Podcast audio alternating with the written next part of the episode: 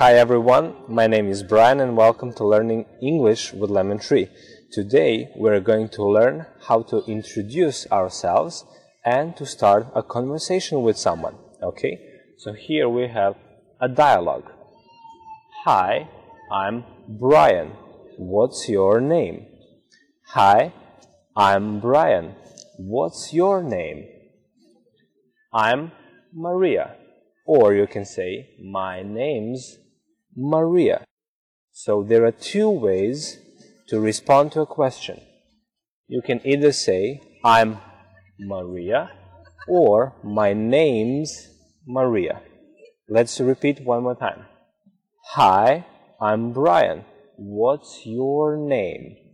Hi, I'm Brian. What's your name?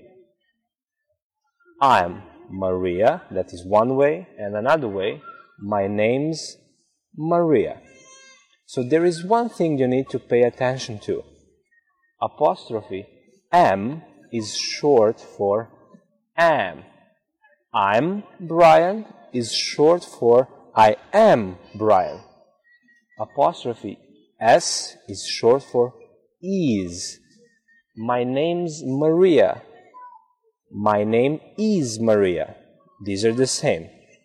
So, shorter version we use in a conversation. The longer one we use in writing, okay?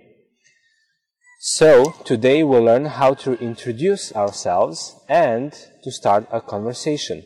That is the main purpose of this dialogue. Thank you for watching. See you next time. Bye.